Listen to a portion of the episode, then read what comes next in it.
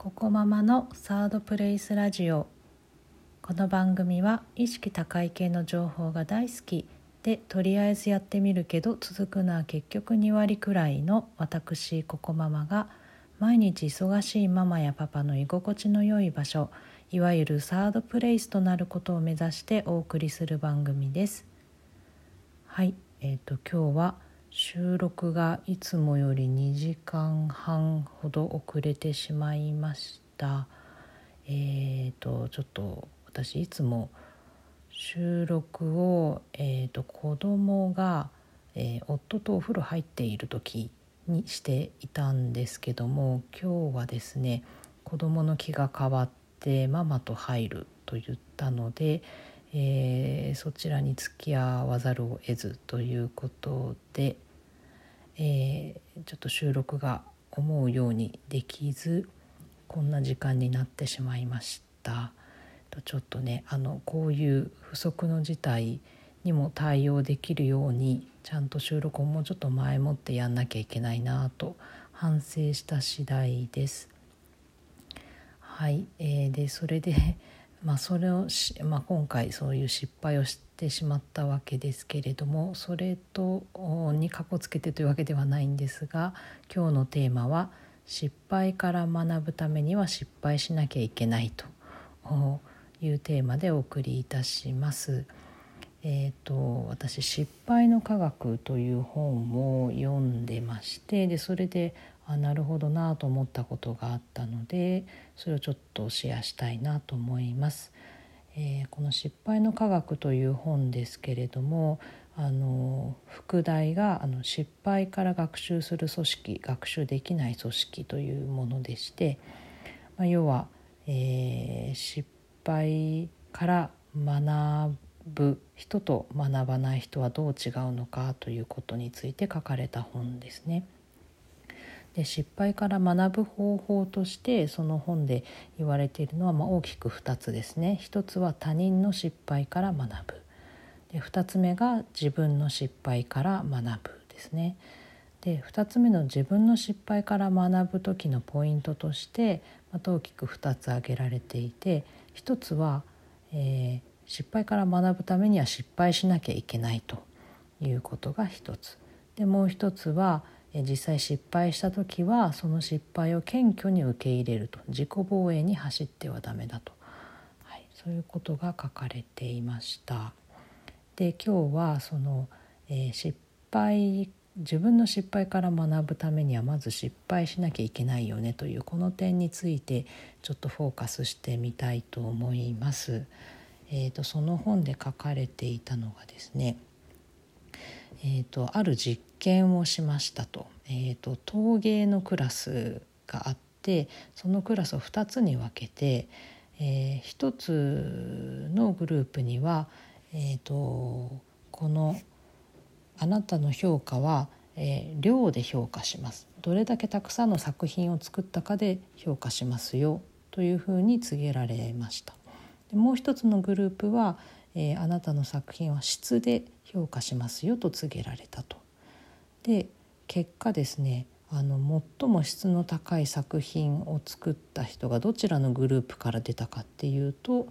えー、量で評価するよと告げられたグループから出たんだそうです。でそれはなぜかっていうと、えー、やっぱり量を求めるグループの方は、えー、作品を次から次へとあの作っていったのでその過程でこう試行錯誤を重ねることができたのでその粘土の扱いもどんどん上手くなっていったと。で結果的にあの質が上がっていったで質を求めるグループの方は完璧な作品を作ろうってもう頭で考えすぎてしまったのでその試行錯誤の過程を十分経ることができなかったということみたいなんですね。でなるほどと思うんですけど、まあ、試行錯誤ってね結構根気がいるじゃないですか。だからまあ、大変だよなと思っちゃうんですけれどもでもですねあのこういう、まあ、試行錯誤の過程での小さな失敗を、まあ、たくさん重ねることで、まあ、結果的にその大きな失敗をあの防ぐことができるわけですよね。うん、そう考えると、まあ、試行錯誤する甲斐もあるのかなという気はしましたね。でこれってあの実際会社でも当てはまると思うんですけどもあのよく言われるのがこう上司からこれをやってって言われたものに関してそのアウトプットをその上司の希望通りにあのするためには早め早めにこう、えーと、もう出来が4割でも6割でもいいから、えー、早め早めに上司に出してで、えーと、それに対するフィードバックをもらってどんどん軌道修正していった方がいいよってよく言われると思うんですけどもこれも同じことですよね。えー、そういうふうにあの細かい軌道修正を重ねていくことによって、えー、一人で考え込んであの結局時間切れになって締め切りが過ぎちゃったっていうようなでしかも期待に添えるものが作れていないっていう大きな失敗を防ぐことができるんですよね。うん、であのこれってあの私すごく苦手なんですよね。あのやっぱりうんやっぱ考えすぎちゃうんですよね。であの変な未完成の状態で上司に見せるってどうなんだろうって思いがちなんですけども、ね、でかつあの、まあ、上司をこう捕まえるのって大変じゃないですか忙しくって。でなんか忙しい人をねあのわざわざこんな未完成なものを見せるためだけに捕まえるのかななんて思っちゃったりあとはその今在宅勤務がねあの定着しているような会社の場合はあのコミュニケーション量も減ってたりするのでなおさらね大変だったりするんですけども、まあ、でも確かにあの早め早めにあの試行錯誤を重ねて軌道修正をしていった方があの結果的に大きなその間に合わなかったこのアウトプットができなかったっていう事態を防げるようになるんだなと改めて肝に銘じました。うん、なのであの合言葉は早めにたくさん没をもらおうですかね、まあ、これぐらいの気概でいくのがいいのかなというふうに改めて思いました。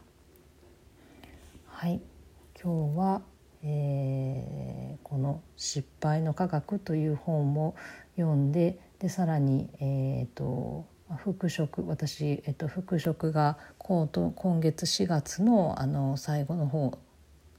が復職日なんですけど、まあ、そんなあの育休からのですね育休からの復職が4月の最後なんですけど、まあ、そんな復職した後のことに思いを馳せてちょっとあの考えてみたことをシェアさせていただきました。はいえーと、もう新年度が始まってあの仕事が始まっている方もたくさんいらっしゃると思いますけれども、